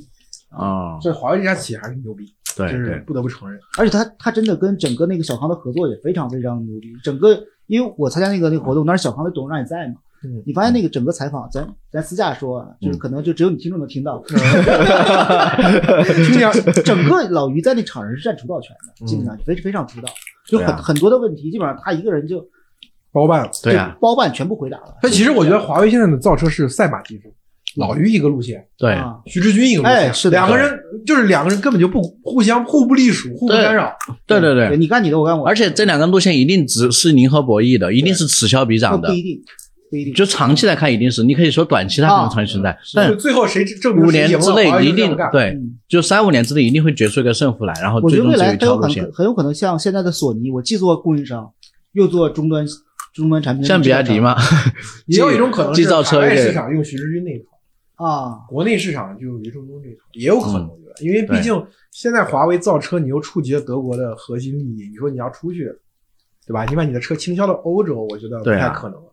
到当地肯定会挨打。对啊，对，但是你说你跟大众合作，那么这个事儿还可以，还可以聊聊，吧？对对对跟雷诺合作，呃就是我们之前聊节目去讲嘛，各地汽车各国汽车工业都是长子，嗯你，是想动人家的国本，对吧？那怎么可能呢？所以可能徐志军这条路线最后如果能跑出来的话，就主要在海外市场做。嗯，也。那我现在也不知道到底大众跟华为那个事儿到底是为是是什么意思。还有人说苏苏京是去了大众的，是是是，到现在没有确切消息。说苏青带着一波人去了大众，其实我也没怎么关注，这是我也没怎么可以可以可以可以可以找一找问问。大家都觉得华就是什么华华为是比较那种怎么说？但我觉得它是整个企业文化讲来讲还是比较包容的，就就很很多时候，因为我我我也认识很多从华为出来的创业者，对吧？手里拿着华为的股票，然后拿着华为的投资，在外做一些自己的业务，这种这种人其实挺多的。就是本质上你只要出来做的事情跟华为没有产生直接竞争就还好，但是如果产生直接竞争那就不一样了。对，做华为上下游还好，对吧？我造车，你给我造个芯片，嗯，对不对？这个还好。但是你你比如华为在做手机的时候，你出来去其他公司造手机，那你看看人家怎么收拾你。对，你在松松山给我开个星巴克是吧？无所谓的，我给你提供场地。对啊，那个谁坐那个车叫小小牛，那叫什么来着？那个车叫小牛电动自由家，自由家对，那车也是增程式的是吧？对一个增程一不是两台，一个增程一个纯电，对，同时做。那我也看不懂。我嗯晚点不是写了一篇那个他的报道，我看完其实之后，我就说看不出来他做这个事儿的驱动力说。实话吧，就是虽然你一来，你看其实人家的华为也做的那个很高的位置，是吧？就出来包括做小型电动也算做的挺成功的，但其实他对产品的理解是没有什么概念的。说实话，就是，嗯，我就说个事情吧，当年那个有个投资人，就那个还是投小牛电动的时候，有个投资人带着理想去那个，嗯，那个倪楠那儿看项目，啊，然后看了半天就，最后理想提的问题说：“你是要做电动车的小米还是苹果嗯？”问了半天，然后我们要做小米。他说：“那你为什么不做苹果？”然后他愣了半天也没有回答出来，就他他自己没有想清楚这个问题。我觉得就是说，反正当时参加那个会的人跟我讲说：“那你想这个问题他想得很清楚，我要做什么？比如说你要做苹果，为什么做不成？我能不能做成苹果？”对吧？有苹果和小米，当然谁都想做苹果，为啥你要做小米？嗯，最后就把人家问住了。然后到这个坐车的时候，又找到有个人去，就是说，这个人又去那个跟你来聊，他就觉得说，聊完之后跟当年的这个就很像，就是他不知道我要坐车的时候我要做小米、做苹果还是做 OV 或者做什么其他的，他没有概念。但是呢，我就先把车推出来再看。啊啊就可能是他的个人风格，也有可能我觉得他经历的事情太多了，就是你没有那种非常急切急于证明自己，或者说他会把你会你会发现，比如说投呃创始人的想法，对吧？他也是在跟投资人在跟用户沟通的过程中不断被强化的。因为我比如说像理想当年最难的时候，他他见了呃几十上百个投资人，那每个人都让他 pitch 一遍，那他当然他这个 idea 他就越来越坚固。我每个人跟你聊一遍，可能就增加一些新的想法，或者把一些一些不切实际的东西给去掉。所以呃，上百个、几十个、上百人聊下来之后，我那个我到底要干什么，怎么干，就是这个世界观、方法论、价值观全都出来了。但是可能我对觉得对于这个李楠来说，他拿钱相对比较容易，对吧？每一次他想去干啥，很快就有人跟了。这个事儿应该应该也很也也比较也比较早了吧？是是在那个他后来出事之前是吧？呃，就是那个小灵电动肯定在他出事之前，啊，就是这次自由家肯定是这自由家肯定是就是最近的最近的事嘛，最近的事嘛。对。所以晚点写自由家那篇稿子，我看了半天，我就看不出一个创始人的驱动力，啊，就是他他好像没有动机做这件事情，也没有路径，对对动机是上市吧？对 他也上很多次市了，真的是无所谓了嘛。但是就是就是你你比如说你随便哪怕李斌这种这种性格不是那么强势的，不是那么喜欢呃怼他他他每次上个热搜都不是因为怼别人，都是因为比如说自我美化、自自我夸大，对对。像他这种人，其实你你哪怕你听一个一个发布会听下来，你还是觉得他他在想做一件事，对吧？但是就是李楠，我觉得，包括我觉得我们可以聊聊那些，就是现在看起来有点坐坐车有点迟了的人。那这个就多了。哎，我我我这有些内部消息，咱估计也没法说。就他他你们应该知道吧？应该很快了。那个他他这事儿应该就会说了吧？我不知道你这节目发了之后，可能什么事儿？是是是在你这节目发发布之前还是之后？就他那个车的信息嘛，哦啊，他应该是在八月中旬吧。哦，你要再再不发就真迟了，我赶不上趟这个。赶不上趟。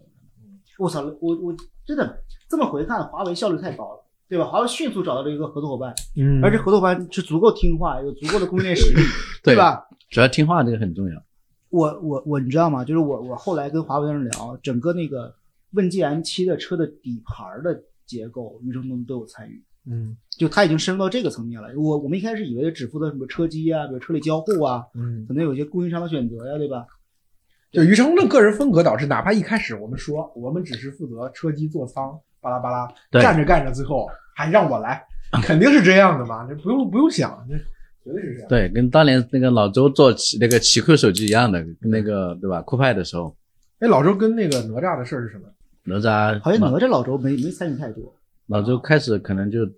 淡出一些了吧，不像以前，之前可能想深度参与的，后来就没有这样子。那哪吒的哪吒销量很奇怪，我真的想不到它销量没有那么高。你刚才说七千多台是吧？一个月哎，一万一万多了一万三是吧？万多了太吓人了，简直！我觉得都卖哪儿去了？我怎么在网约北京车司机根本见不到，对吧？网约车司机可能是大对。啊，to B 的生意 to B 生意 to B 生意大啊，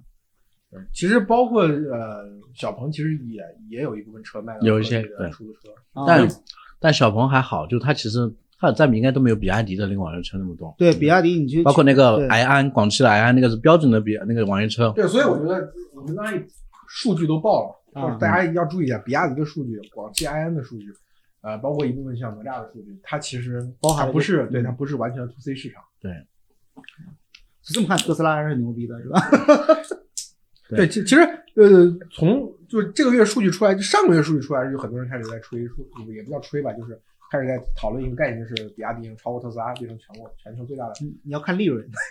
你不能不能光看销量。对，而且销量中的结构也不太一样嘛。对你如果光看销量的话，是吧？有有段时间小米找已经超过苹果了，是吧？对，还有一种就是从从整个全球的电动车发展的这个版图上来看，比亚迪其实它这套模式很难走上去，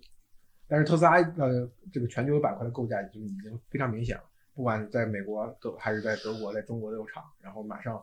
像在印尼，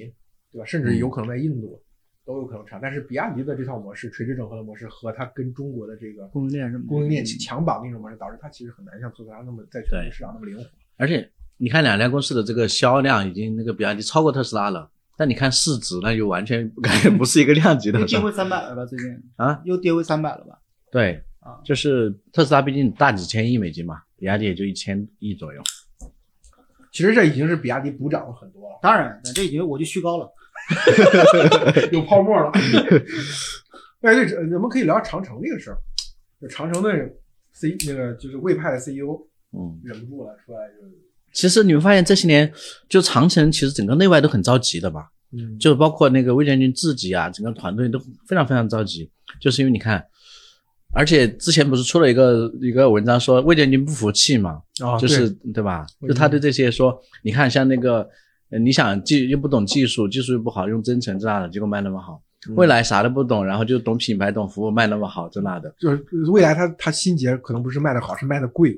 就是我他卖的贵还能卖这么多台，对吧？一个月，那当然人家魏建军不服了，所以搞了个魏牌，然后就卖那个的，卖新能源嘛，然后卖的也很一般。我觉得就就是魏建军，他就是整个长城有这种特别强烈的诉求，我觉得这是传统的，这是新势力的呃车企创始人和传统车企创始人一个很大的区别。传统车企创始人因为受传统汽车工业的那个终局的影响太大，他们想都想做一个垂直整合，然后多个品牌那种跨品类的跨甚至跨国这样的大的集团公司出来。嗯，那所以你看，你看长城每次它一个一个一款产品做成，就想赶紧把它搞成个品牌，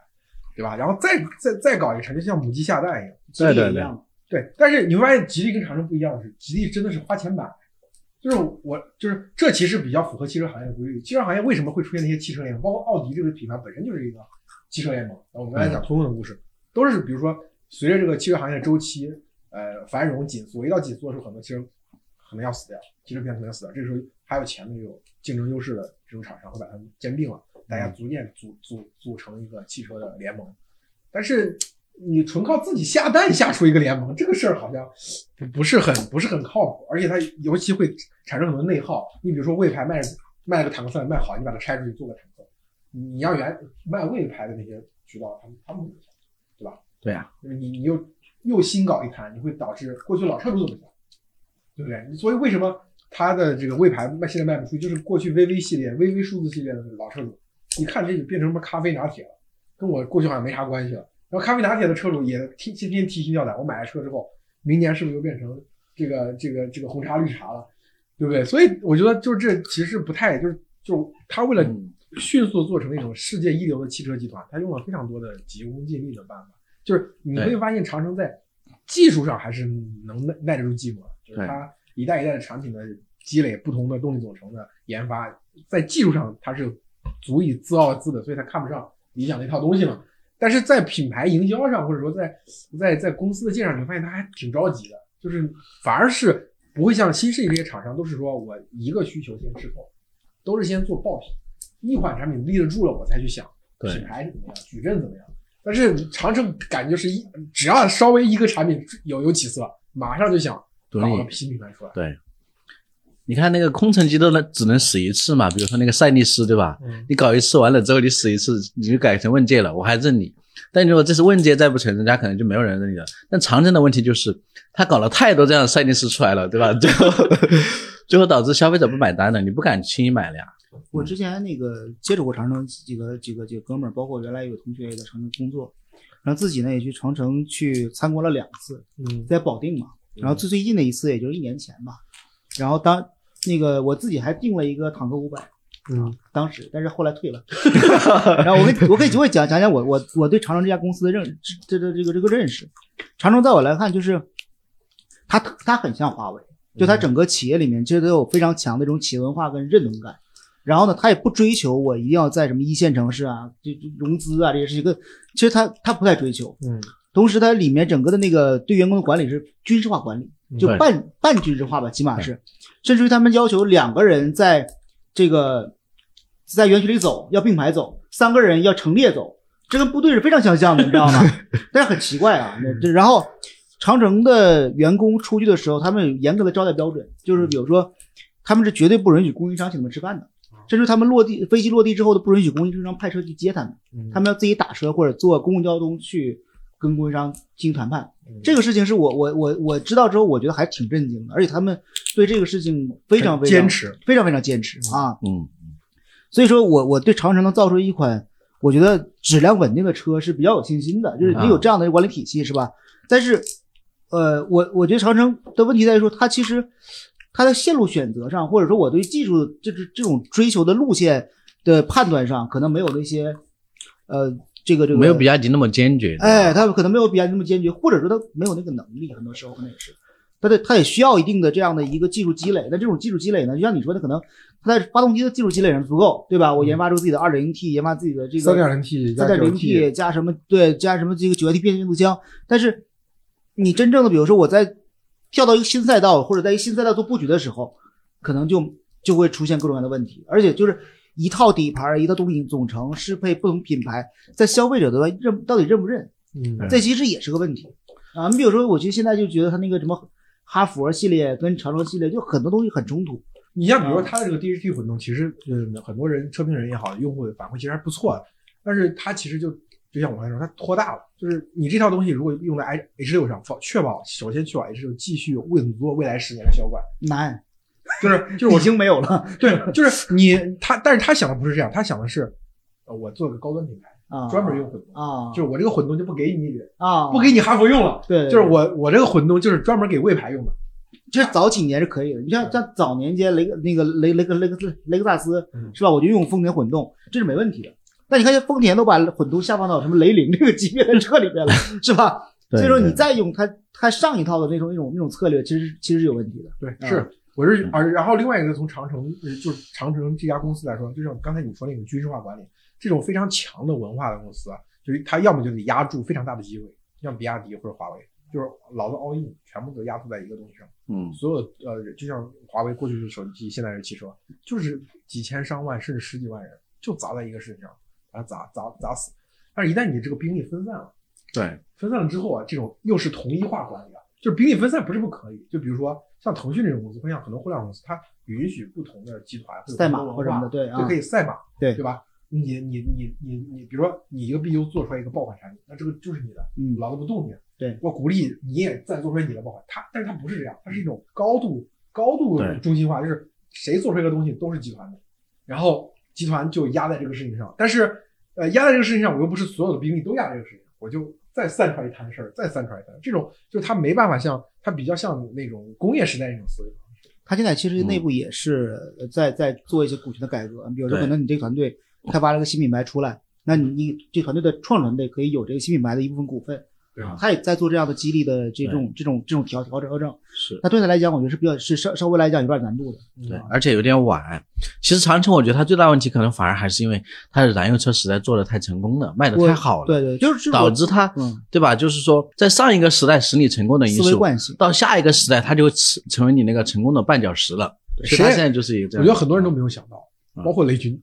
没想到从百分之五到百分之二十，就他妈不到一年时间被干到了，渗透这渗透率太快了。对对吧？如果你说还是比如说今天的这新能源市场还是百分之十左右的渗透率，没有没有涨，没有涨到百分之今天百分之三十，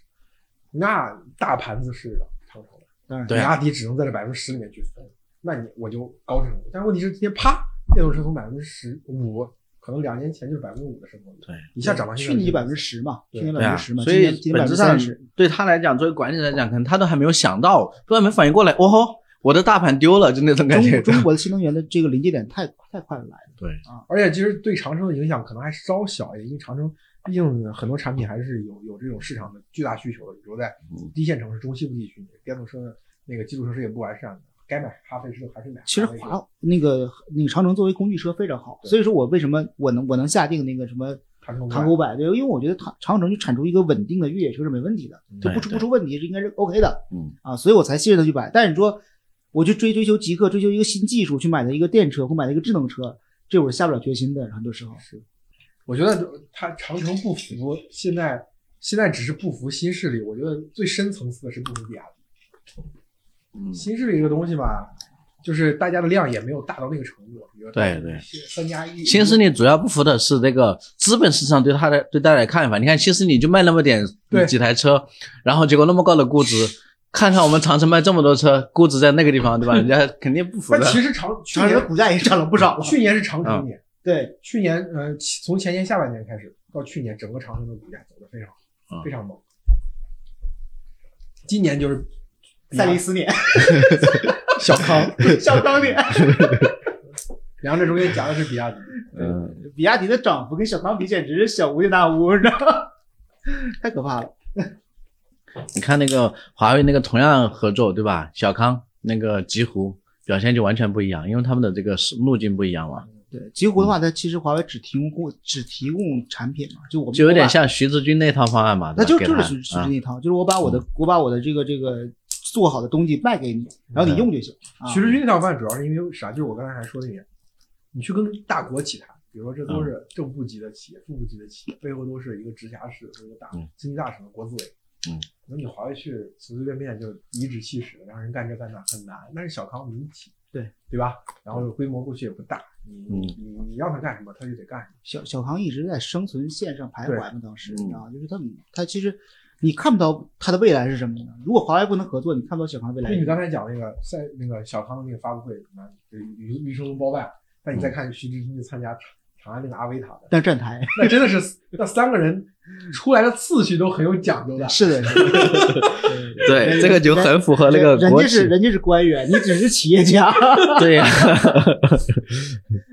你你看理想那个车，这次发布车，我去跟好多公公司的人聊，没没没没说要聊理想，就是我们聊聊，比如说短视频跟短视频公司聊短视频，跟嗯这个做本地那个本地生活的公司聊本地生活，大家聊到最后突然转向来聊聊理想，聊聊聊理想 ONE，聊聊车，就好像就变成了中国科技行业最后一个主题了。它的营销做的其实我觉得很不错。就是大家可能会觉得，比如看来看去，好像现在商业上来说没啥动静，对，反而只有这个车这个事情很热闹，然后理想把这个新能动力搞大。源车企对是一个热闹点。对对，而且这个事儿也导致很多传统车企非常焦虑。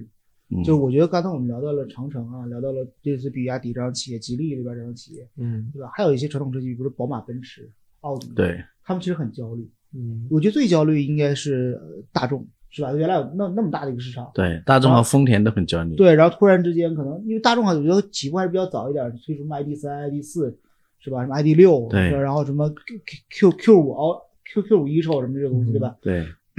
但是